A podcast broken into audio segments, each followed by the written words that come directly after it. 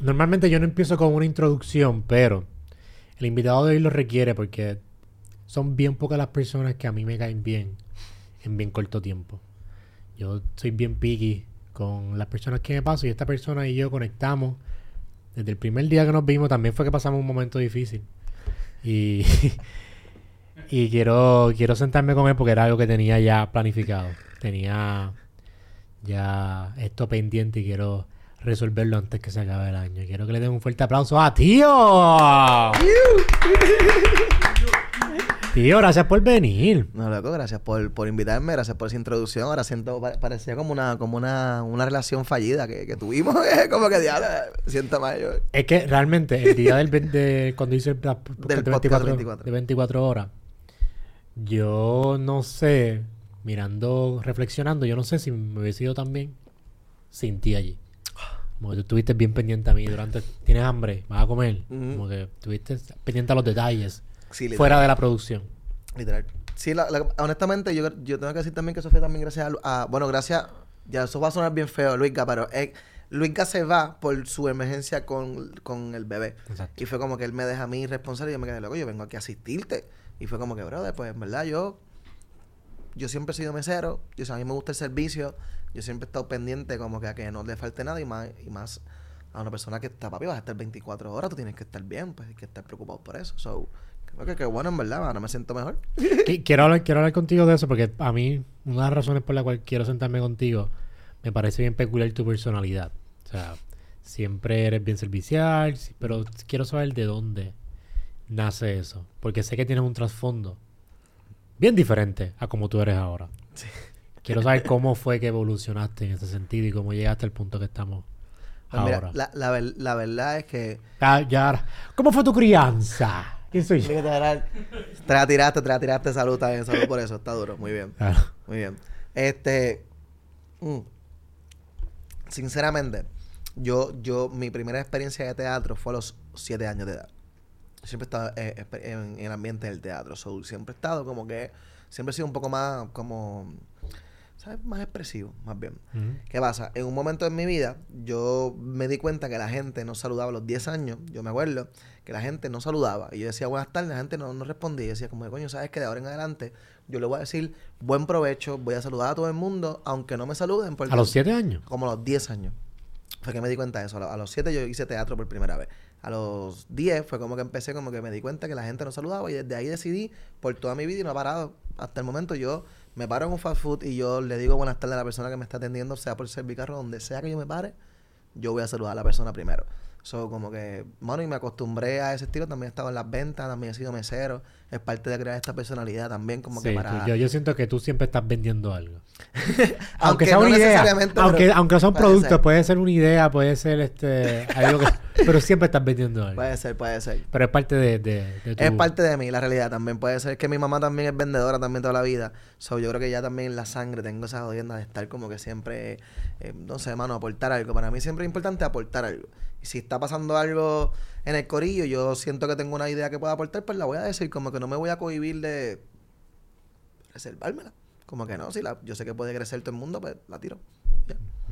Pero eso te ha ayudado en tus diferentes trabajos que has tenido. Has vendido muebles, Sí. eh, has vendido condones, también me enteré. Brother, yo honestamente, yo creo que si empezamos a leer todos los trabajos que yo, te- que yo he tenido, yo creo que no- tres horas no nos da de corazón, brother, te lo digo. O sea, yo, yo he trabajado en un montón de lugares. Siempre he enfocado en las ventas o en la propina. ¿Cuál fue el trabajo que menos? Yo tengo mi trabajo que a mí menos me ha gustado. ¿Cuál trabajo a ti menos te ha gustado? que has tenido? Cuando pasé niños en Pony y monté de... Paseaste niños en pony. ¿Cómo fue eso? Yo trabajaba en una compañía que montaba actividades de cumpleaños para niños.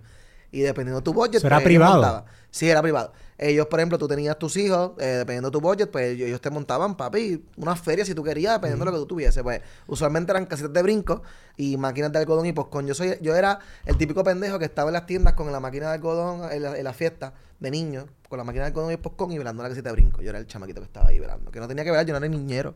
Yo solamente velara que no rompieran las cosas. Ajá. Pero papi, tuve que también cuando pagaban para que llevaran el pony, pues cabrón, yo tenía que pasear a los niños en pony, era como que lo montaba carita a ver la vuelta. Y daban la vuelta, dabas cuatro o cinco vueltas. Y se, no se quería bajar, papá, dale otra. Y tú, sí, otra. Eh, gacho, era un bus trip. Ese fue el más que odié porque era, era bien aburrido. Entonces la gente te trataba bien mal. La ¿Y cuánto te pagaban en ese trabajo? Papi, me pagaban una mierda. Me pagaban como 15 dólares cada vez que yo iba para la actividad. Papi, ¿El era, día? Una cogida, era una cogida de pendejo, en verdad. El tipo, por eso todos, todo a la, a la vez le renunciamos porque era un cabrón, nos robaba. Este, era, 15 era, pesos papi, el día. ¿Cuánto fue y el, tipo, año? y el tipo, yo tenía 17 años. Este, yo tengo 36, o sea, eso fue como para el 2005, vaya, 2005, 2004. para Es una miseria. Era una miseria, que nos cogía de pendejo, pero éramos chamaquitos, trabajamos sin permiso, ¿sabes? Era como que nos daba la oportunidad de trabajar. Pero papi era un cabrón, ¿sabes? No me acuerdo cómo se llama la compañía, en verdad. Si me acuerdo se lo diría porque es tremendo cabrón. Para que sepa. Para que sepa, era tremendo cabrón. El peor trabajo que yo he tenido, y yo siento que desde ahí yo no he vuelto a trabajar para. Bueno, no embuste, tuve otro trabajo. Pero me traumó demasiado, fue guardia de seguridad, pero Uy. De los controles como que mirando las cámaras. Eh, De ay, 10 ay, de la noche a 6 de la mañana. Cabrón, malísimo. brother, qué horrible. Malísimo. Yo, velando que un complejo. o era- Estábamos velando un warehouse de carro, de un Eh, rental. pa' colmo, papi. ¿Te imaginas ver fantasmas en esas cámaras? Qué susto, cabrón. Y mirábamos lote 23, y mirábamos un par de sitios. Eran, que eran como que un par de lugares a la vez. Ya. Y nunca pasaba nada, cabrón. Nada si era más- guarda, era como que todos los días una expectativa de que pasara algo. mirando las putas cámaras. O sea, eso era horrible. Qué cabrón. horrible. Horrible. Yo también de los trabajos que odio mucho son los trabajos de oficina, estar sentado. Yo no puedo, no puedo manejar, estar sentado como que escribiendo algo, no, no puedo manejar. Por eso se me hace bien difícil editar. Mis videos yo los grabo y los edito yo. Pero se me hace difícil editar porque me toma tiempo, porque yo no puedo estar mucho tiempo, me desespero y me paro. Y voy. Pero tú tienes ADHD. ¿Tú tienes Sí, yo tengo- diagnosticado? Sí, lo tengo diagnosticado. ADHD. O ADD. ADHD. No, no, no tengo ADHD. ¿Sabes? Diagnosticado es como que, papi, ADHD, mayoría. O sea, en la escuela, papi, yo estuve en título 1, yo sé lo que es estar en educación especial, yo sé lo que es estar en toda esa mierda del sistema público de este hermoso país. Título 1, me acuerdo de eso. Este. pero eso explica también mucho porque has tenido varios trabajos. También. Porque no te puedes quedar haciendo una cosa. No, porque me, me, me desespera, me, me aburre. ¿Cuánto más lo más que has durado en un trabajo? Eh, como seis años. Sí. Es más que he durado. En venta. El más que duré. Pero en una misma plaza o en Eh, venta en general en la industria de venta. No, no, no, en, en una misma tienda. Ok. ¿Sabes? Por ejemplo, trabajé en una tienda de celulares, ahí, ahí duré cinco años. Eh, luego me renuncié, me fui para hacer otras cosas, qué sé yo, y luego de mesero, tuve, como usualmente de mesero uno trabaja más por las noches, qué sé yo, pues de día hacía unas cosas y por la noche pues trabajaba de mesero. So, pero ahí duré como cinco años de mesero. Pero en el último que estuve en... ¿Cuál fue? Creo que fue la mueblería, que estuve desde María hasta, hasta el 2022. Déjame introducirte porque el otro día vi un comentario de la gente que se queja que yo no introduzco a las personas. Eres bien mal entrevistado. Soy bien mal entrevistado. Porquería. Pero es que la gente ve este podcast. Yo lo que quiero es que la gente entre a la conversación. Sí, quiero que- normal, como que mira, eso. Sí, joda. cabrón, esto no es fucking... Mira, ahí va a salir mi Instagram, Telemundo, y tú exacto, buscas y lo que- ¿Cómo tú te describirías, tío? Yo te describo como un reportero, hasta cierto sentido, ¿no? Pudiera ser la realidad. Eh, yo, yo, reportero yo para el canal de Molusco TV. de Molusco TV. Este, yo digo que yo soy un informante, la realidad, como que el, el ser reportero, papi, eh, ellos tienen un trabajo bien fuerte, bien cabrón, se han graduado. Eh, yo no estudié esa pendeja. So, yo digo que yo informo lo que está pasando a mi manera. So, yo estoy escuchando radio, AM, todos los días ahora para ver de qué manera yo puedo hacer que la noticia sea interesante para las personas que no ven noticias o que no escuchan noticias. So, yo informo, la verdad, como que yo, yo informo. Aunque he hecho trabajo como que investigativo. Yo digo, uh, he investigado cosas, han surgido bien, hemos resuelto casos, ¿sabes? Como que siento que hemos ayudado un par. Como que me siento bien porque estoy ayudando. A mí me interesa mucho cómo tú lo haces, porque yo pienso que esa es la forma que se digiere noticias ahora. Por lo menos en mi generación. Todo el mundo de mi generación ve las noticias por Molusco. Ujú. Por o sea, ese es su medio. Nadie, Ese es el medio, sí. ya no es ve- Metro, ya no es Nuevo Día, no es Molusco. Todo el mundo ve Molusco. Y me parece interesante. Y conocen mucho de ti, de tu, de tu contenido, de tus noticias. Pero Por ahí sí. cómo tú lo haces es lo que me parece interesante porque siento que ese es la, el nuevo medio. Correcto. Nuevo medio, pero el contenido como tal. Yo, yo, una de las veces que mucha gente me escribe como que, ah, al principio me decían como que, ah, mira este, como que no es reportero, que sí es, que deja, deja de creerte. Le dije, mira, ¿sabes qué? El hecho de que tú estás viendo el video me tripea porque yo, yo, no, yo no pretendo ser... Nos encontramos en el lugar de los hechos donde hay una persona entumada aquí a ti. No, mano, nosotros no hablamos así. O sea, yo te voy a decir, papi, tú lo que estás es viendo el video. Si tú ves eso, tú vas a hacer, ah, este cabrón, esa corbata no me gusta. ¿Entiendes, Garo? Yo, papi, yo voy, yo, yo, si tú ves mi noticia, yo ni salgo frente al lente. ¿Sabes? La persona que estoy entrevistando, porque eso para mí es lo más importante. Y, y, y eso es lo que hago realmente. Yo no soy reportero, no esperes un reportaje como reportero de televisión. Estamos creando, yo siento que creamos una fórmula. Nadie hacía noticias para las redes sociales. A pesar de que hay muchos medios que hacen noticias, por ejemplo, el León Fiscalizador, que son gente que le mete, pero ellos hacen live o hacen otro tipo de, de, de, de cosas. Yo reporto como reportero, pero es redes sociales, random, no, no había una manera creada. Y sientes que está, porque tú has tenido mucho trabajo. Mucho trabajo. Ha ido por el, que el derecha. Por mucho trabajo. ¿Sientes que este es como lo que tú querés, como vas a estar mucho tiempo haciendo esto o piensas que esto es pasajero? De, de- honestamente, ¿sabes? Acuérdate que yo tengo 36 años. Cuando yo crecí no existía la tecnología como está a este nivel, ¿sabes? Yo, yo no- quiero hablar eso contigo ahorita, quiero hablar ese transcurso esa de, transición. de tecnología. Cuando, cuando, o sea, si yo te digo ahora, yo siempre quise trabajar para, para, la tele- para en la cámara, te estoy mintiendo porque no, no, no, no me visualizaba. Yo sí pensaba que iba a ser teatro. Siempre me visualicé haciendo teatro. Como te digo, mi primera experiencia fue cuando tenía 8 años. Siempre me moví por ahí, cogí clases de teatro en la Escuela de Bellas Artes de Carolina. O que siempre me mantuve moviéndome por ahí. Tomé muy malas decisiones durante fui creciendo. Whatever. Este, Ay, que quiero hablar algo contigo. Está bien. y Sí. me, y me llevaron, me llevaron a, a llegar a los otros trabajos que fue un, para mí fue un desvío completamente de lo que yo quería hacer, pero como me resolvían porque, porque tenía dinero, porque me la ganaba buen dinero, pues como que des- desvié lo que quería hacer. So, donde estoy ahora mismo me siento bien, porque creativamente hablando, está cufiado, ¿sabes? Como que no tengo ningún límite para crear. Eh, gracias, ¿verdad? Lo que se ha creado en la, en la, en la oficina. El productor me da... eh, me dice, brother, tú preséntame el video. Al final, si el video tiene que lo arregle y qué sé yo, pero me da la libertad como que, menos ya lo estás haciendo, ya entiendes la fórmula, sigue metiéndole. Eso me da la libertad de yo crear. Y es trivioso, ¿sabes? Me da la libertad de escoger también yo la noticia. Yo hago todo lo que tenga con la noticia, lo decido yo. Y eso pues me, me, me gusta. So, Te quedaría para el tiempo haciendo esto. Sí. Te veo, te veo. O sea, Está pi- cool. pienso que te desenvuelves bastante bien. Sí, me gusta. esto. He aprendido muchas cosas también. Antes yo estaba muy desinformado de lo que pasaba en Puerto Rico y, lo- y- y co- que son cosas muy importantes que, que ignoramos completamente, ¿verdad? Y son cosas bien preocupantes en la realidad. Que eso es lo que... Esa era mi próxima pregunta.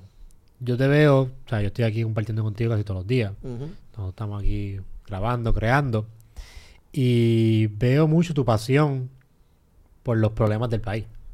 ¿Eso siempre ha estado o fue cuando empezaste a hacer reportajes que te pusiste Siem- siempre he consciente? estado, siempre he estado. Pero, correcto, cuando empecé a hacer noticias me, me hice más consciente. Mi papá es de Orocovi. Mi papá es bien puertorriqueño. Ama, ama, ama Puerto Rico como tú no tienes una idea. Mi papá me crió, no, él no es independentista, mi papá es revolucionario. Él defiende su país. Y él busca siempre el bien por su país, independientemente de las asociaciones que tenga. ¿Qué pasa?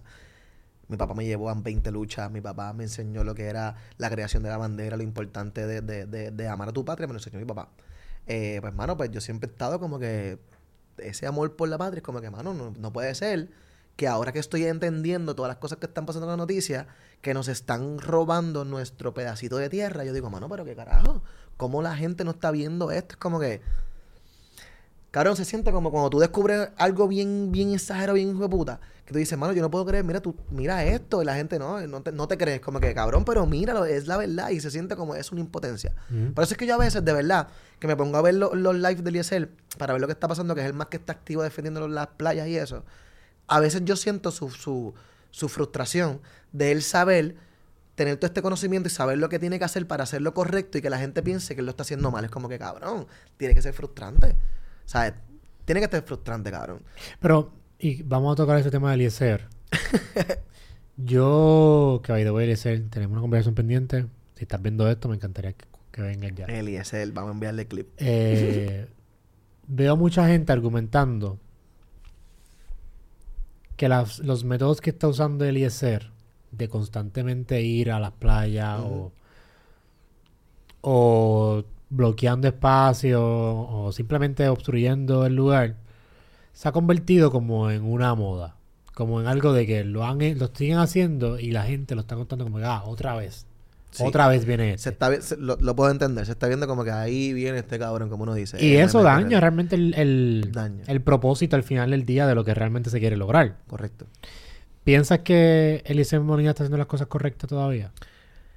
¿O piensas que se, se ha ido a Mira. un nivel fuera de lo que realmente quería hacer al principio? Es que yo siento que es la única persona que realmente se dio cuenta, como te dije, qué es lo que está pasando, tiene conocimiento para aplicar la regla, como que le dice, mira, eh, eh, es que no sé, cabrón, es que lo, lo que, o sea, yo estoy viendo los resultados de lo que está pasando. Eliezer va y lo, como la gente lo, lo pone como que ah, va y se mete en este espacio y, se quedan aquí, no sé qué carajo, y hasta que no se resuelva no se mueven. Pero si no lo hacen, ¿cómo se resuelve ese problema? Porque se ha visto que durante 10 años se ha tratado y, y, por los canales y no se resuelve.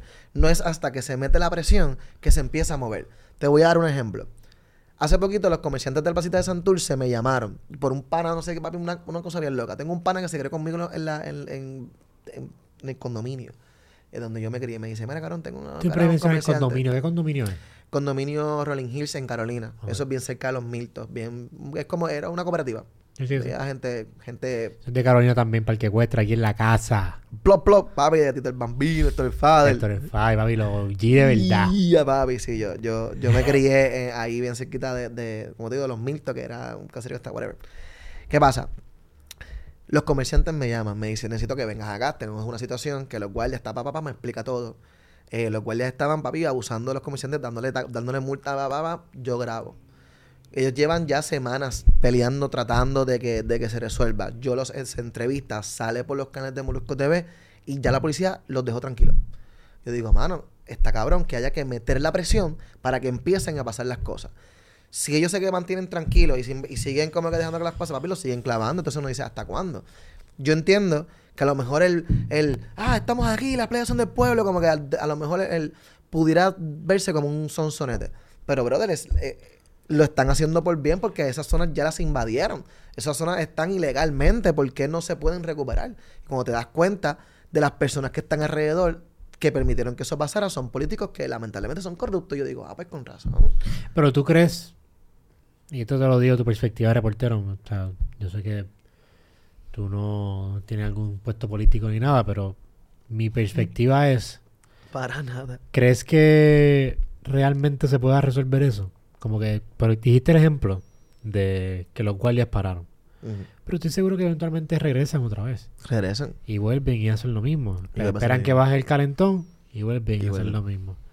Por todos por moda. Exacto. ¿Crees que realmente se pueden resolver los problemas de este país? La verdad es que no sé. Honestamente no sé si se puede resolver. Maybe es crear la conciencia de que las personas que vivan alrededor no permitan que se bloqueen accesos, que yo pueda ir para la playa cuando me saque los cojones, no tenga que pedir permiso o pagarle a alguien para entrar a la playa. Eh, en Hawái, en República Dominicana y en, en, eh, en Jamaica pasó, los jamaiquinos no pueden ir a la playa porque todo está privatizado. O sea, los jamaiquinos no tienen playa, cabrón. Tú dices, cabrón, pero como que una, una isla que también es Jamaica, los jamaiquinos no van, papi, no porque está todo privatizado. Y eso es lo que nos puede pasar. Y ese es mi miedo, como que va a llegar un momento en que nosotros no vamos a tener playa porque todo va a estar con acceso controlado. Y eso es lo que a mí me preocupa. ¿Cómo lo podemos resolver? Pues, hermano, en verdad, me encantaría tener la respuesta. Le podemos preguntar a ChatGPT cómo carajo podemos resolver esta situación. Porque Estoy yo. seguro que ChatGPT. Mi vida entera. Cabrón, yo te he puesto mi vida entera que te da la respuesta de cómo podemos resolver esta mierda de situación. Y te he puesto que la primera situación es sacando el montón de políticos corruptos que hay, cabrón, porque todos no sirven. Entonces me molesta porque critican a Eliezer. Y es verdad. Yo no, yo, yo no estoy defendiendo a Eliezer. Yo no, yo no sé si votaría por él, ¿verdad? No sé. Yo no, no, no estoy creando una afinidad en ese aspecto. Pero me molesta porque lo critican, porque critican esto. Pero cabrón, esta gente lleva hablando bonito toda una puta vida, brother. Nos han cogido de pendejo con corbata y con trajes caros. Que para colmo son trajes que nosotros mismos pagamos. Trajes de 5 mil dólares y nos están clavando. Y viene este tipo con una guayabera, con calvito aquí, qué sé yo, cabrón, y está gritando. Y la gente, ah, no, este es un chichón. Cabrón, pero. pero cabrón, pero. No, no, yo, yo, o sea, que aclarar, yo admiro el trabajo que hace Eliezer porque... Cabrón, es porque, eh, porque se ve que está hablando con argumentos él no, a él no le están pagando por eso. No están pagando un carajo, eso y también. está todo el tiempo, todo el... Todo, todo el tiempo. Todo el tiempo ahí. Y tiene su, yo lo entrevisté en su ámbito personal de, los, de negocio. Y el tipo tiene una finca hija puta de café, mano. Y él, mano, de verdad, para mí... No sé si pueda resolver los problemas de esta ciudad de Puerto Rico, no tengo, no sé. Habría que darle la oportunidad a ver si realmente puede resolverlo. Eso es lo que yo pienso. Esta gente nos han jodido por años y nos han prometido cosas por años que nunca han llegado. Este pana está diciendo, mira, vamos a coger lo que tenemos y vamos a administrarlo correctamente. Eso es lo que está diciendo él. Lo que tenemos, vamos a administrarlo porque se lo están robando. Yo creo que es una manera de empezar a resolver las situaciones, ¿no? Si los chavos llegan donde tienen que llegar. Es lo que pienso. No te, no te abruma a mí. Yo siempre estoy pendiente de lo que está pasando en tecnología todos los días. Yo estoy viendo todas las noticias que están pasando todo el tiempo con ChatGPT, con inteligencia artificial. Papi, yo, whatever. yo- yo te sigo, papi. Yo estoy pendiente. Yo sé lo que es ChatGPT gracias a Joshua en. Instagram. Ese es el clip. Ese es el clip. Este. Yo siempre me, ab- me abrumo un poquito mucho con lo que con la tecnología. No me imagino contigo que tú estás pendiente de las noticias del país, todo el tiempo está pasando algo diferente. Te Me abruma estar pendiente Me a. abruma. Me abruma y sobre todo cuando escucho programas Porque es, es- es impotencia hasta cierto nivel. es impotencia. La- Eso es lo que me molesta. Porque, porque cuando te escuchas un programa político que analiza, analizan la política, lo que hacen es defender un punto de vista, ya sea PNP o popular. Brother, molesta porque tú dices, cabrón, tú no puedes ser tan ciego. O sea, tú no puedes defender lo indefendible, cabrón. Exacto, es como que, brother, entonces como que yo a veces miro a mi alrededor y digo, cabrón, soy yo el único. Cabrón, soy yo el único. No puede ser. Yo estoy escuchando esto correctamente, papi. De verdad, es como que a veces picheo, lo bajo, pon- pongo alguna canción para pichar. Pero es bien difícil. Y papi, más en este momento, que lo que hay es política, cabrón. Porque estamos a 2024, estamos a ley de las elecciones. So, lo que tú escuchas ahora mismo en la radio, en todo donde tú te metas de, televisión, todo lo que es corporativo, lo que vas a ver es pura política. Y papi, son gente mintiendo y diciéndote que te voy a prometer, te voy a traer mil mierdas. Y es mentira porque, cabrón, Pierluisi ganó y dijo que iba a traer la estadidad. Han pasado tres años. ¿Qué ha pasado? Le han negado eso allá más de cuatro veces, cabrón. Le han dicho, mira, no, es que no, no, no, no, no te queremos. No, no te queremos, cabrón. Y nosotros vamos pantalones abajo, con lubricante, con una jodienda en el culo, para que es cuestión de saque y lo meta. Papi, y ellos dicen, no, no te quiero comer el culo. No nos interesa tu culo. Y de- tan difícil que se entender eso a la gente, ¿verdad?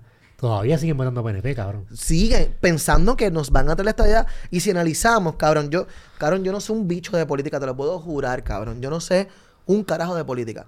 Pero si analizamos lo que nos han ofrecido por años, cabrón, somos, somos la amante, cabrón. Nosotros somos la chilla de Estados Unidos. Mami, yo me voy a divorciar de mi esposa este año. Para estar contigo. Yo te lo prometo. Y lleva así, cabrón, más de 100 años.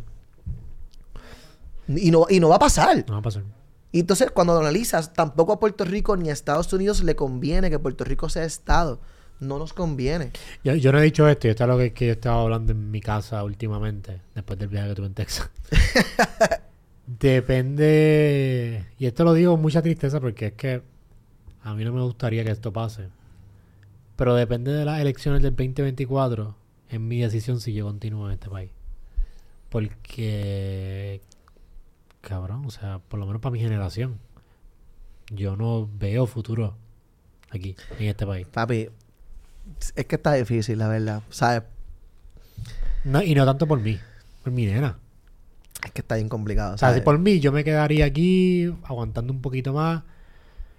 Pero por mi nena y por los gastos que conlleva Sí, tener está un hijo y una familia, yo no sé si Puerto Rico sería la mejor opción para mí en estos momentos. Es que está- eso es lo cabrón. Y, y ahí es que vamos. Estamos, por la falta de una buena administración, se están yendo todos los jóvenes y los profesionales que tenemos. Cabrón, antes, antes había un montón de especialistas en Puerto Rico. Un montón, cabrón. Ahora, mira esto, mi, mi esposa tiene un montón de condiciones de salud. Un montón, cabrón, que no vamos a hablar ahora. Para, para yo poder conseguir una cita para ella, son seis, siete meses, cabrón, que hay que esperar. Te lo juro, brother. Si no es que yo, por la naturaleza de mi trabajo que tengo ahora, he conocido gente que me han dado la oportunidad, no de, no, de no dármela para mañana. Como que, mira, alguien canceló, te voy a adelantar. Cabrón, esa es la única ventaja que yo tengo, papi. Ella ha podido tener sus medicamentos. Porque si no, papi, te lo juro, no le importa un carajo. Y ahí es que vamos. La falta de profesionales que tenemos, por la mierda de administración que, que, han- que nos han traído, ha hecho que todo el corillo se vaya, papi. Yo, estoy en un chat que son un corillo panas míos de la escuela. Yo te diría que hay como 25 personas. Yo te diría que 20 viven en Estados Unidos. No, Cabrón, todos todo- viven allá. todo- todas las personas que estudiaron conmigo en la universidad, Todos el están allá. 90% se mudaron para se Estados Unidos. fueron. ¿Por qué? Porque ahí hay unas oportunidades que ellos dicen, cabrón, que yo voy a estar bien porque está cuando tú miras alrededor para tú hacer tu familia, cabrón, las escuelas están a otro nivel. Es verdad que está en riesgo que entre un anormal a matar gente, es verdad, porque eso está pasando, es una realidad también. Sí, sí. Pero, eh, ¿sabes? Las comodidades que te ofrece vivir en Estados Unidos, papi, está bien, hijo de puta. En cuestión de salud, en cuestión de oportunidad de trabajo, papi, está bien salvaje. So, cuando tú evalúas lo que tenemos aquí, tú dices, cabrón, Vamos a quedar aquí con, con, con un tipo como Georgie Navarro para que siga gobernando. ¿Qué carajo, cabrón? ¿Qué? No puede ser. No puede ser, cabrón. Claro, es mejor poner un perro a hacer lo que hace Georgie Navarro y lo va a hacer mejor. Yo estoy... Te lo juro, cabrón. Te dice, cabrón, ¿cómo tú, carajo, eres legislador de qué puñeta? ¿De qué? Y, votan pues. y gana, cabrón. Y gana. Y gana. Y gana. Y estoy seguro que gana el cuatrienio que viene otra vez. Georgie va a ganar. Porque la gente vota por pum, palma, pum, la palma. La gente no sabe votar. Yo no sé votar. Mi papá Por- siempre me regañaba. Yo no sé, mi papá no me enseñó a votar. Mi papá me enseñó a votar por, por independentista, porque Por- era diferente. Por eso es que yo me, me consideraría irme. No tanto por el candidato que gane, sino porque el reflejo del candidato que gane es la educación que sigue teniendo este país en el fucking 2024 después de todo lo que ha pasado. Karen, pues yo te voy a, yo te voy a adelantar desde esta hora que no importa el candidato que gane, sea azul o rojo, que lamentablemente son los únicos que van a ganar. Porque si gana el otro, ¿No si crees gana- que, que Victoria Ciudadana y ahora independentista el PIB La gente no va, no va a ganar. Te voy es a explicar por qué. unieron, ¿no crees? La gente votaba por Lúgaro, no por el partido. La gente no votó por el movimiento, la gente votaba por Lúgaro. Entonces, al Lúgaro ahí se quedaron, ah, ya lo, espérate, no, vamos a ver si nos asociamos. La gente, la gente le tiene miedo a que Puerto Rico gane el partido independentista porque la gente piensa que mañana vamos a vivir en taparrabo y se van a llevar los Burger King. Eso es lo que la gente piensa que Que se son a llevar. Burger King, o sea, Que vaya, los bueno, bueno, vaya, güey. Yo como burgers locales, pero yo no como burgers de Burger King. Yo voy a Monkey, son los duros. A Monkey. La broma. En verdad no voy. En verdad no voy. Pero sí, sí. Pero, sí. cabrón, ¿entiendes? Eh, la gente piensa que vamos a vivir, cabrón, en taparrabos. De hecho, el americano que viene a Puerto Rico, yo una vez trabajé de tour guide. Apunta al otro, otro, otra cosa más. Tú eres un árabe. Cabrón, yo soy un, yo soy, yo soy como los dominicanos dicen, tú eres, tú eres un quincallero, bro. Oye, manito, tú eres un quincallero. Eso me decía, papi, hay que hacerle todo, cabrón. Hay que hacerle todo. Pues, cabrón, eh, los americanos pensaban que Puerto Rico realmente vivían indígenas. ¿Sabes? Me lo decían. Como que, "Eh, in, in this area, where, where is the, the, the Indians? Y yo, the, the what? Como que, the, Los taínos. the, the Indians, the, the, the Taínos. Y yo, you know, no, we, we don't have woo here. no, no, here, no. No, no. Don't worry, don't worry. This floor is USA floor or something like that. claro, literal, es como que la gente piensa que aquí hay indios. La verdad. Los americanos piensan eso. So, imagínense que si no nos quieren, cabrón, que ni siquiera saben nada de lo que, lo que somos. No somos nada. Pero eso ahora ha cambiado mucho con... Eh, con Bad Bunny, con los artistas que han subido, pero la gente igual tiene un desconocimiento de que la gente mayor que sigue votando por los partidos en Estados Unidos van a ver y aceptar a Puerto Rico que odian a los latinos como un estado. No, cabrón, Donald Trump no vino aquí a tirarnos papel de baño en la cara, no hacernos estado. ¿Qué Sí, pasa? Por favor. Está cabrón, en verdad. Y lo, y lo pienso mucho por, como te dije, mi familia. O sea, yo no sé si mi familia tiene futuro aquí. Y me duele porque realmente a mí me gusta crear contenido para aquí. Como que me gusta ser Sí, profeta de mi propia tierra. Y me gusta tener mi audiencia aquí en mi tierra. Pero no sé si esto sea lo más viable para mí a largo plazo. Es que está fuerte. En verdad, digo, todo está fuerte. Pero también, eh, yo tengo un pana que se fue para Estados Unidos, que es con el más que hablo, y me dice que también ella no la está pasando tan bien, a pesar de que tiene un buen trabajo, tiene una buena posición, gana bien. No, pero yo no, iría, yo no me iría para Estados Unidos, fíjate. ¿Pa' Me iría iría? para Europa. ¿Latinoamérica? Ah, Europa. Me iría para España. Me gustaría irme a España. Quiero un cambio de Es un escenario. cambio radical bastante. Quiero un cambio de Pero escenario. España cambia todo, cabrón. Todo.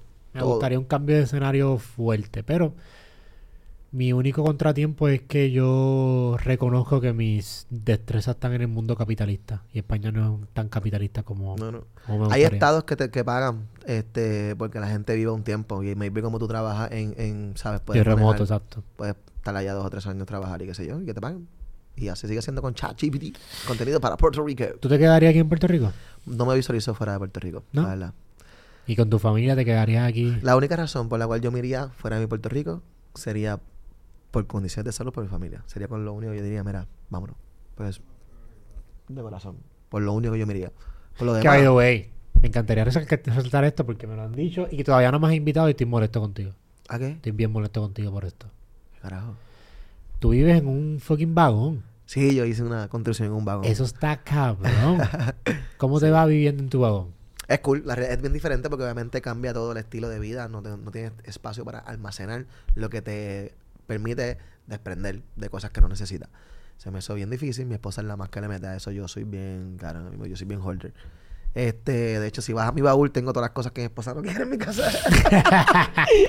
tengo ahí mi, mi, closet está en mi baúl, claro, mi esposa me saca todo, mira, me lo bota para el carajo. No lo bota, lo regala.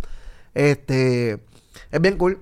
Este, ahora vamos, ahora estamos haciendo la, la, la vamos a hacer la otra expansión, so que estamos en ese proceso ahora de poner los dos balconcitos más y expandirlo, pero papi, bien cool, súper cool. Bien larguito, tengo cuarto cuarto, un baño y la salida con, con el comedor. Pero es que es perfecto porque vives con lo necesario. Vivo con lo necesario. Vives con lo necesario. Ahora está bien cool. Está. Tengo una casita al lado de, de, como de herramientas de esas que venden en compré y ahí pongo lo más grande que no necesito tanto. Lo pongo ahí. Bueno, de verdad, me encanta vivir ahí. Súper cool. Y es bien ecoamigable. Dije que no iba a hablar de esto, pero es casi imposible no poder hablar de esto. Yo te he conocido a ti y tus atributos son bien diferentes a tu hermano. Bien diferentes. Y te criaron en la misma casa, ¿no? Sí, nos criamos ahí. En la misma casa. ¿Por qué tú crees que esa diferencia drástica entre ustedes dos? De entre hermano, la verdad es que yo creo. Eh... By si no saben quién es el hermano de del tío, Molusco TV. Molusco, Jorge Pavón, ese es el hermano de tío. Él es Jorge Pavón, yo soy Alfredo Torres, somos de un papá diferente. Por eso es que tomamos los dos apellidos diferentes. Ahora siempre me lo pregunto. Pero es que si eres Pavón y tú eres Torres. Porque tenemos mucho idiota ahí en este país. Por eso es que no sé si el fucking 24 me va a quedar en este puto sí, país. es que está falta, hay muchos, muchos idiotas. Siguen votando por el PNP, güey. Este. Calón se pondrá mi mamá, o sea, es mi mamá, es Ocasio, somos todos, nos criamos. Yo no entendí que mi hermano era, no era de otro papá hasta después de grande, pero yo no lo entendía porque mi, mi casa no se vivía esa dinámica de que él es Pavón y tú eres Torres. Yo no entendía eso hasta que cuando él cumplió 15 años, nos llevamos como 6 años más o menos. Cuando él cumplió 15 años, él iba a viajar a ver a su papá en Estados Unidos. Entonces estoy en el aeropuerto y yo, ¿qué pasa? Yo veo que está llorando, mami está llorando. Y yo, ¿qué está pasando aquí? Ah, que Jorge se va a conocer a su papá. Y yo. Tienes nueve años.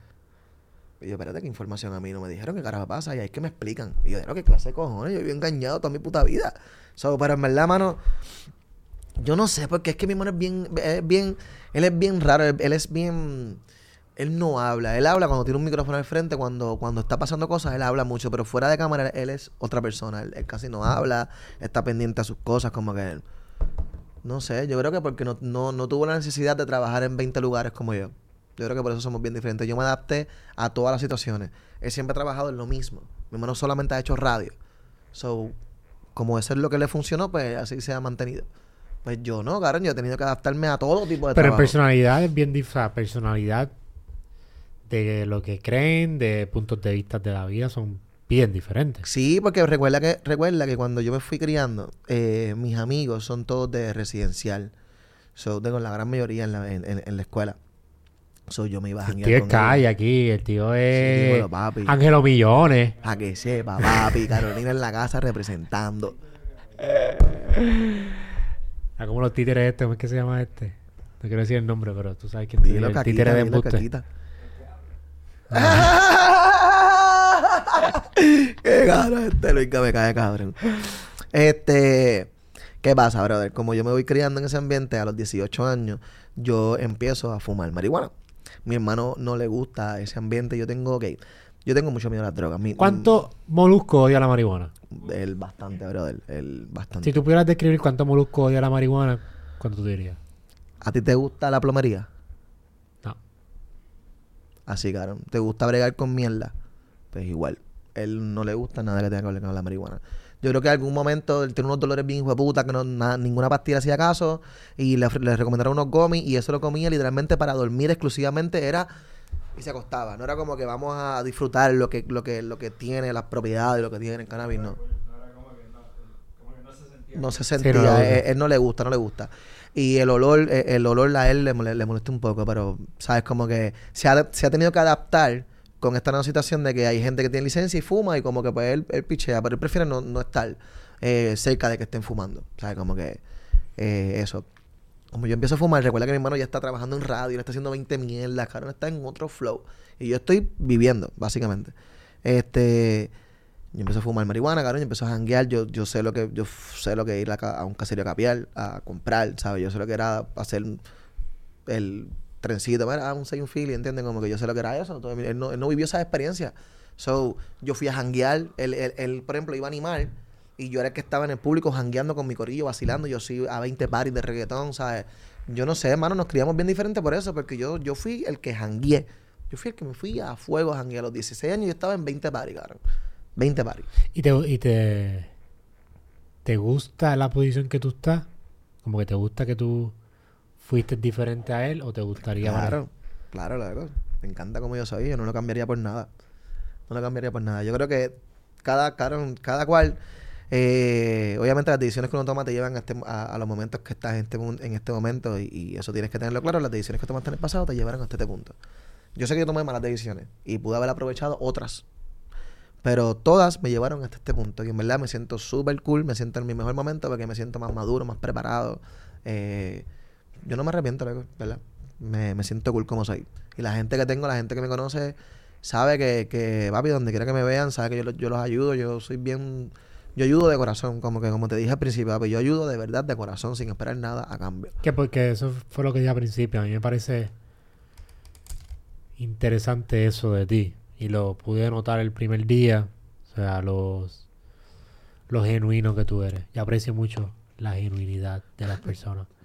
Y sé que no viene, o sea, aprecio mucho cuando las personas son genuinas porque sé que eso no tú no naces siendo genuino. Eso viene de algún lugar. Sí, cabrón, y también tienes que también crearlo, ¿entiendes? Porque... Eso viene, exacto, tienes que crearlo, viene de algún lugar. Viene de algún lugar y casi siempre son de momentos difíciles. Sí, y también porque te da, también yo en, en un momento bien difícil de mi vida también descubrí que haciendo las cosas bien obtienes siempre resultados positivos.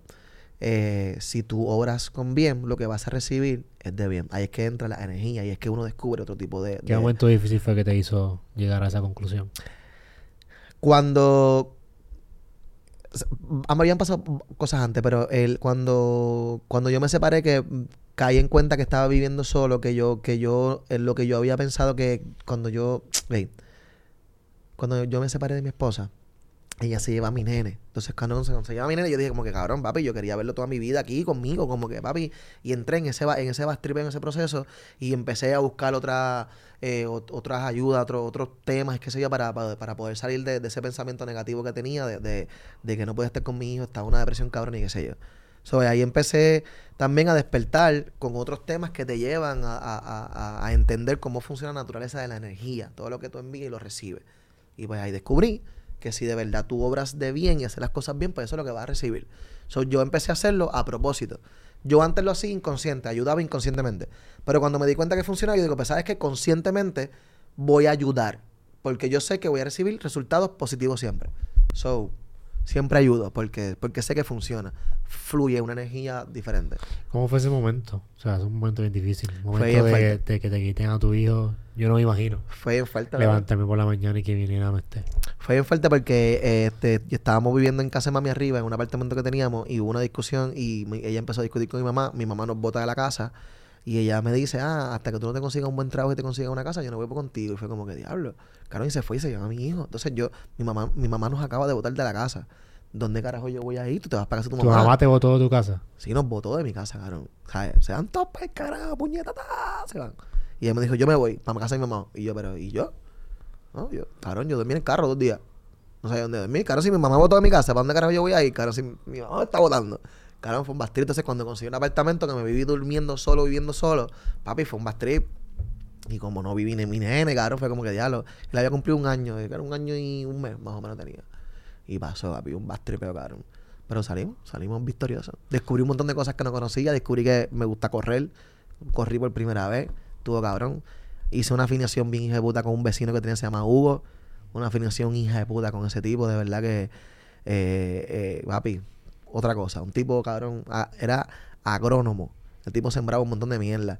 Y como yo no estaba comiendo, él me traía viandas, cabrón, recién sembrada, cabrón, recién saqueado. Yo estaba ready, yo me puse bien ready, fuerte, cabrón. Yo estaba comiendo nada más que yuca y plátano, cabrón. A mí no, la pasé bien. Y ahí conocí a mi actual esposa. ¿Y llevan cuánto tiempo llevan? Eh, diantre, como seis, cinco, seis, siete años, más o menos. A mí me gusta estar en relaciones, me gusta... ¿Te gusta estar en relaciones? ¿Por qué? Me gusta, mano, la... ¿No puedes estar solo? No es que no pueda estar solo. Aprendí a, aprendí a estar solo cuando me separé, que estuve viviendo solo, aprendí. Me gustó la experiencia de estar solo. Por primera vez había el cine solo, ¿sabes? Como que hice cosas solo. Eh, pero me gusta la dinámica de, de tener una persona que, que puedas compartir tu, tu espacio, tus vivencias, como que, que te esperen, que te añoñen, que estén contigo, como que estén ahí, te soporten, te, te, te aguanten cuando estés caído, como que, mano, me gusta crear un ambiente familiar. Me gusta tener familia. So, siempre he tenido varias. Varias que. Siempre he tenido varias. No, varias no, varias no. Bueno, lo- bueno, lo que pasa es que sí, bueno, cuando, bueno, en el pasado no he tenido- No eran parejas, eran como que gente que simplemente pasaba por, por Sí, estos lares. Yo. Yo lo más tiempo que he estado solo es un año. Solo, completo, sin, sin nadie. Y. Candela. Pero sí, sí, comparto ese pensamiento. Me gusta. Me gusta tener a alguien que pueda contar con esa persona. Sí, mano. y esa pareja y esa persona que siempre va a estar ahí. Y es un Importante. complemento, en verdad, y nos ayudamos un montón y súper cool. De verdad que yo estoy bien complacido. Ella me, ella, ella me soporta y yo la soporto, so nos llevamos cabrón. Cuando. Ya, a darle punto, sácame ese clip para enviárselo. Sí, por favor. Uf, Como ya. par de- Mira, pero en verdad esa mujer jode con corte. Mira. Esa mujer me tiene cabrón. Nacho, No, me quiero mano, ir yo de casa soy- ya. Por favor, que dure cuatro horas para no llegar a casa. comprar un, vagón allá nada más. No, mentira, mentira. Cuando. Cuando tú crees que, que vas a, a desligarte de Molusco TV y hacer como que tu lado nada más, pues sé que estás creciendo ahora en tu. Estoy, estoy teniendo mi canal. Este, honestamente, como, como te dije ahorita, no sabía que, te- que, que podía hacer un canal, como que no tenía en la mente hacerlo. Como que fueron ideas y honestamente, eh, principalmente por varias personas, pero cuando fui a, República Dominicana a un viaje que nos invitó Arcángel, Cabrón, Arcángel, literal, cuando las cámaras se apagaron, él estuvo, cabrón, como 20 minutos conmigo diciéndome por qué yo tenía que haber con un, ya, un, un canal de YouTube. Cabrón, Arcángel te dijo a ti que tienes que abrir tu canal de YouTube. Arcángel, cabrón. Literalmente, cámara apagada. O sea, me lo dijo en cámara. Apaga las cámaras y me dice, cabrón, tienes que montarla. Y yo, es que en verdad no lo había pensado. Y me dice, papi, olvídate lo que no habías pensado. Es que tienes que hacerlo, papi, porque ahí es que estás, no sé qué carajo, y sabes que cuentas conmigo, cabrón. Y yo me quedé como que, papi, después de la conversación él se va. Y el camarógrafo que andaba conmigo, cabrón, el camarógrafo está así, cabrón, sin decir una palabra. Y me mira, y yo, cabrón, qué, qué duro. Y me dice, cabrón, ¿tú entiendes lo que acaba de pasar? Y yo, Sí, cabrón, Arcángel me está diciendo que, que haga mi canal y me dice, no, cabrón, tú no estás entendiendo. Y yo, ¿qué? El tipo que le da la oportunidad a Bad Bunny, que descubre a Bad Bunny, te está diciendo que le montes un canal, cabrón. Y yo, fíjate, no lo había pensado. Y el cabrón te está diciendo, métele que, que, que, que la tiene. Y yo, coño, cabrón, ¿verdad? Pues mira, pues yo, vamos a hacer este puto canal, cabrón, yo no sé. Y en verdad no tenía ninguna idea porque no, no había pensado hacer esa mierda. Pero en verdad lo estoy haciendo. ¿Cuándo me voy a desligar? No sé, para mí eh, estoy también ahora dentro de la compañía aprendiendo a hacer otras cosas que nunca había experimentado hacer, como por ejemplo estoy ayudando en producción, nunca había ayudado, literalmente asistiendo a la productora, eh, en eso me estoy metiendo eh, por presentado, porque en verdad por, presentado, hace poquito con el, con el, el stand-up comedy de Alejandro Gil, por presentado, por estar allí, eh, me ofrecieron hacer las llamadas, como que hacer una animación, hacer las llamadas y presentar a Pamela y presentar a Alejandro. Y para mí eso fue, cabrón, como que, wow. Claro, claro, eso fue un súper honor. Como que me, me, me parece genial que ellos tengan esa confianza también en mí, so estoy creciendo. No sé si me desligue porque en verdad, eh, cabrón, la gente sabe, Molusco TV es la plataforma, cabrón, es un foro, es una, una ventana, cabrón, demasiado grande. Como que para tú decir, ah, pues no, me voy para carajo, como que no. No sé, ¿verdad? Como que la compañía de mi hermano, me tripea, tengo confianza. Cuando, cuando mi canal de YouTube me empieza a generar 10 mil dólares mensuales, pues a lo mejor digo, Hacho, Jorge, yo te quiero, cabrón, pero Ya me invito, ya me invito. ya invito cuando la gente empiece a compartir, a darle like, a suscribirse y darle a la campanita, como en este canal también. Tienen que Pueden hacerlo. seguir a ti en su canal de YouTube. Tú te enfocas más bien en noticias que están pasando en el país ahora mismo. Sí, Y las redes. pero también tengo otras cosas que quiero hacer también, como que tengo un concepto que quiero hacer, que es una charrería que creo que se va a llamar pastelillando. Y es que voy a comer pastelillo de las escuelas. Y después voy a buscar los lugares que venden pastelillo para probarlo, hacer review de pastelillo. De cabrón. pastelillo. Yo me apunto para Se va a llamar pastelillando o empanadillando, pero me gusta más empastelillando, no sé por qué. Es un pastelillo. Pastelillo. Sí, porque está la putada de esto de que el de que Que eso va a crear controversia también. También va a que... crear controversia, lo sé. Y cuando vaya para Ponce, yo voy a pedir un puto pastelillo. Exactamente. No una cabrona empanadilla. Me cago en la madre que Todas me las personas del oeste. Los quiero. Son mucha gente que me para y me dice, yo pongo muchos stories de pastelillos, me, me encantan los putos pastelillos. y tengo para gente de, decir- de Ponce que me escribe, empanadilla. Yo, ah, chaval, un bicho. Estoy jodiéndome. Pastelillo, corillo. pastelillo, puñeta. Eh, la- esto antes de irnos que quiero, quiero cerrar para atarlo con, con lo mío. Yo he hablado contigo y te, te he mencionado todo esto que yo estoy haciendo de tecnología, pero siempre me gusta ver la perspectiva de los papás. Tú que eres un dinosaurio, Qué huele bicho. que llevas la transición, tú viniste cuando llegaron las computadoras, Sí, yo viví esa transición. viste los teléfonos cuando llegaron, yo me acuerdo de eso también. ¿Cómo tú te sientes como papá con el futuro que se nos, hacia donde nos dirigimos con la tecnología? Honestamente me preocupa un poco la, la desinformación que le puede estar llegando a las personas adultas para darle el permiso a los niños. Recuerda que todo el acceso que tú le das a los niños va- tiene que ir primero por un filtro. Y los padres, que son de mi generación, y los padres de tu generación, que son unos chamaquitos que no quieren leer un bicho, eh, no saben lo que están creando, cabrón. La tecnología puede ser o bien buena o bien mala.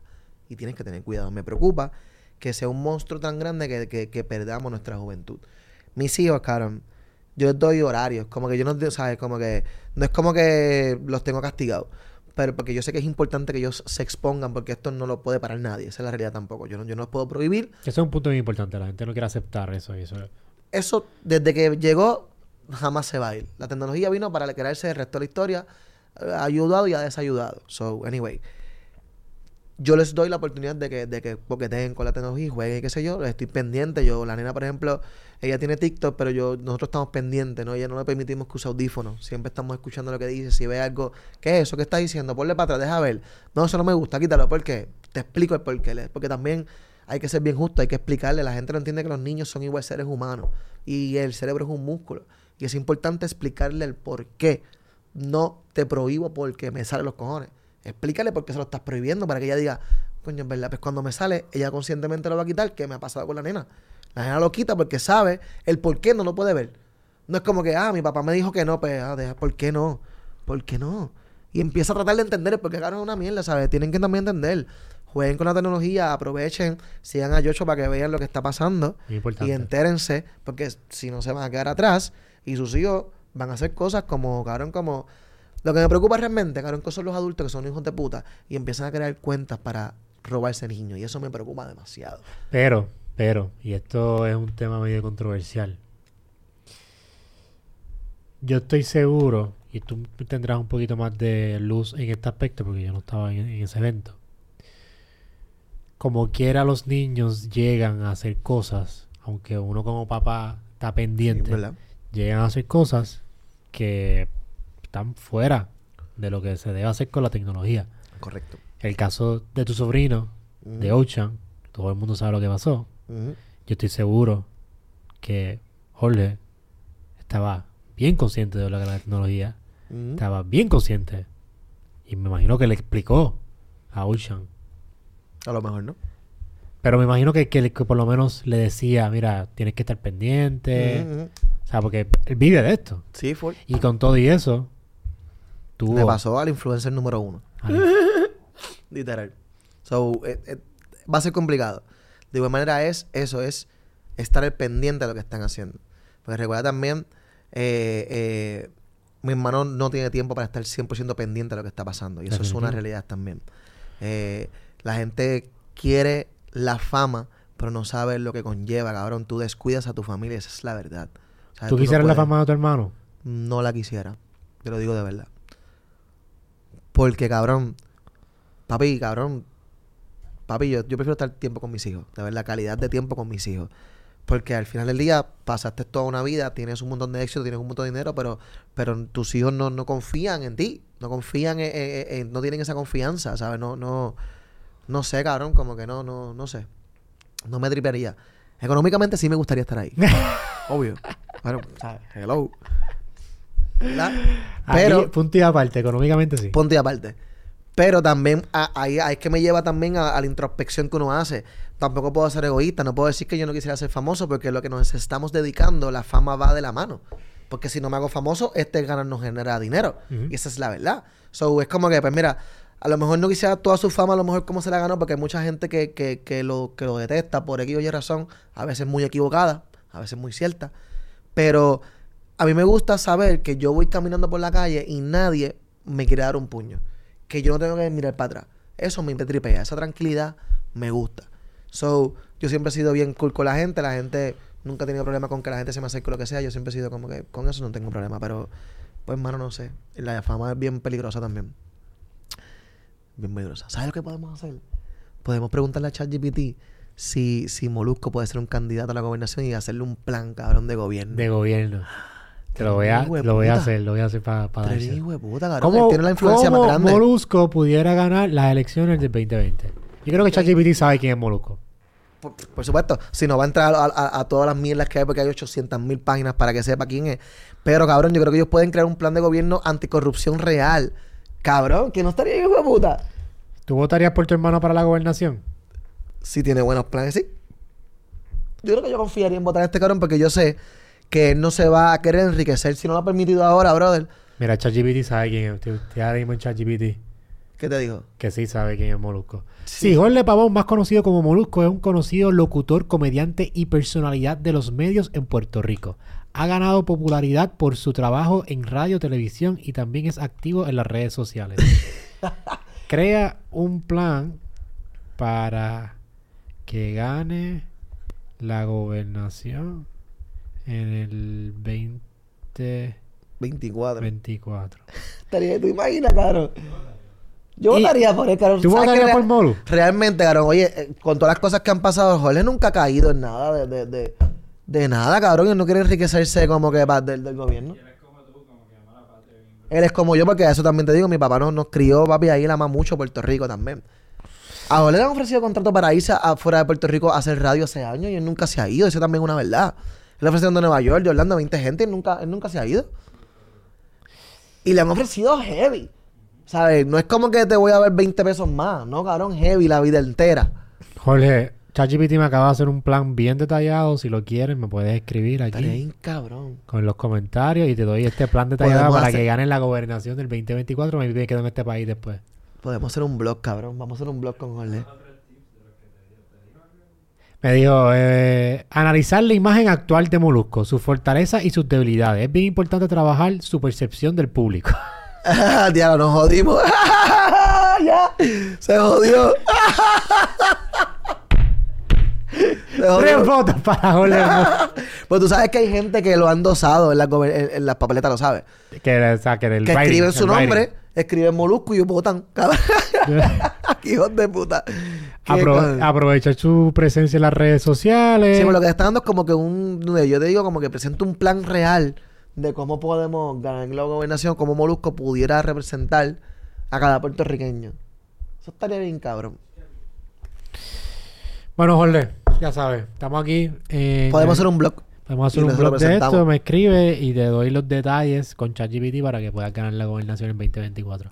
Y tenemos a comisionado residente a Freddy el tío. Ya no te imaginas John Washington, cabrón, saludando a ese montón de congresistas. Yo, hello, my friend, what happened here? we know, we know, we know. Tío, gracias por estar aquí. Muchas gracias a ti de corazón. Tremenda Fluimos súper bien y, como te dije, eres, una eres de las pocas personas que he podido conectar súper rápido y eso, tú no lo ves, pero a mí yo lo aprecio un montón. No, le doy gracias de corazón por la confianza también, porque también se nota, ¿sabes? Es bien cool conectar con gente genuina también. Y lo que está haciendo está cool. Yo no entiendo mucho de ChatGPT, me gustaría aprender un poquito más porque sé que hay cosas pasando que no me puedo quedar atrás. Esa es la verdad. Así que, Corillo, muchas bendiciones. Y nada, gracias un montón de corazón. Dile aquí a la gente tus redes sociales para que te sigan. El tío.pr, si tienes alguna noticia, algo que está pasando alrededor de tu casa. el tío.pr en Instagram, en Facebook, en está bien abandonado el Facebook, pero ahí estoy y en, YouTube, el tío PR también. Corilla, me pueden seguir en todas las redes sociales como Di Joshua Castro. Bien importante antes que se me olvide. Estamos en conteo regresivo para la plataforma educativa más grande de inteligencia artificial en Latinoamérica completo. ¿Qué significa esto? Que ahora usted va a tener acceso a cómo usar la inteligencia artificial para su diario vivir, cómo hacer dinero y cómo ahorrarse su tiempo. Voy a dejarle el link aquí abajo y que puedan ir sacando sus espacios. Ya la gente está separando sus espacios antes de que salga. Sale el 24 de diciembre en la plataforma más grande de inteligencia artificial. No se quede atrás y por favor aprenda para que no lo reemplacen. Porque todos, hasta yo, estoy en la posibilidad de que me reemplacen. Así que todos los que estén pendientes de inteligencia artificial son los que van a estar en la vanguardia de la industria. Tú estás reemplazando gente con las cosas que estás creando, canto Yo estoy reemplazando, estoy quitándole trabajo a gente. Estás quitándole trabajo a la gente. Eres un monstruo. no, si no me lo quitan a mí. coño. ¿Qué a hacer? ¿Cómo es? Yo voy a matricular ahí. Voy a matricular. Yo quiero aprenderle ChatGPT para hacer, hacer, hacer estupidez. Yo hacer estupideces. Yo quiero crear estupideces con ChatGPT. Pues, ChatGPT te ayuda a lo que tú quieras. Muy bien. a lo que tú ChatGPT quieras. me ayuda a ser más estúpido. A ser Gracias, más- ChatGPT. Corillo, que tengan un bonito día. Eh, no se olviden de suscribirse y darle a la campanita. Y si está en el carro, si está en el gym, si está corriendo, si está por ahí en un tapón, apague la radio, quite la mierda de la mega y molusco. Porquería. Y ponga el podcast más cabrón del universo. Soy un Duro. Glitch Podcast. Que tengan un bonito día, una bonita tarde, una bonita noche. Nos vemos la próxima semana. Duro.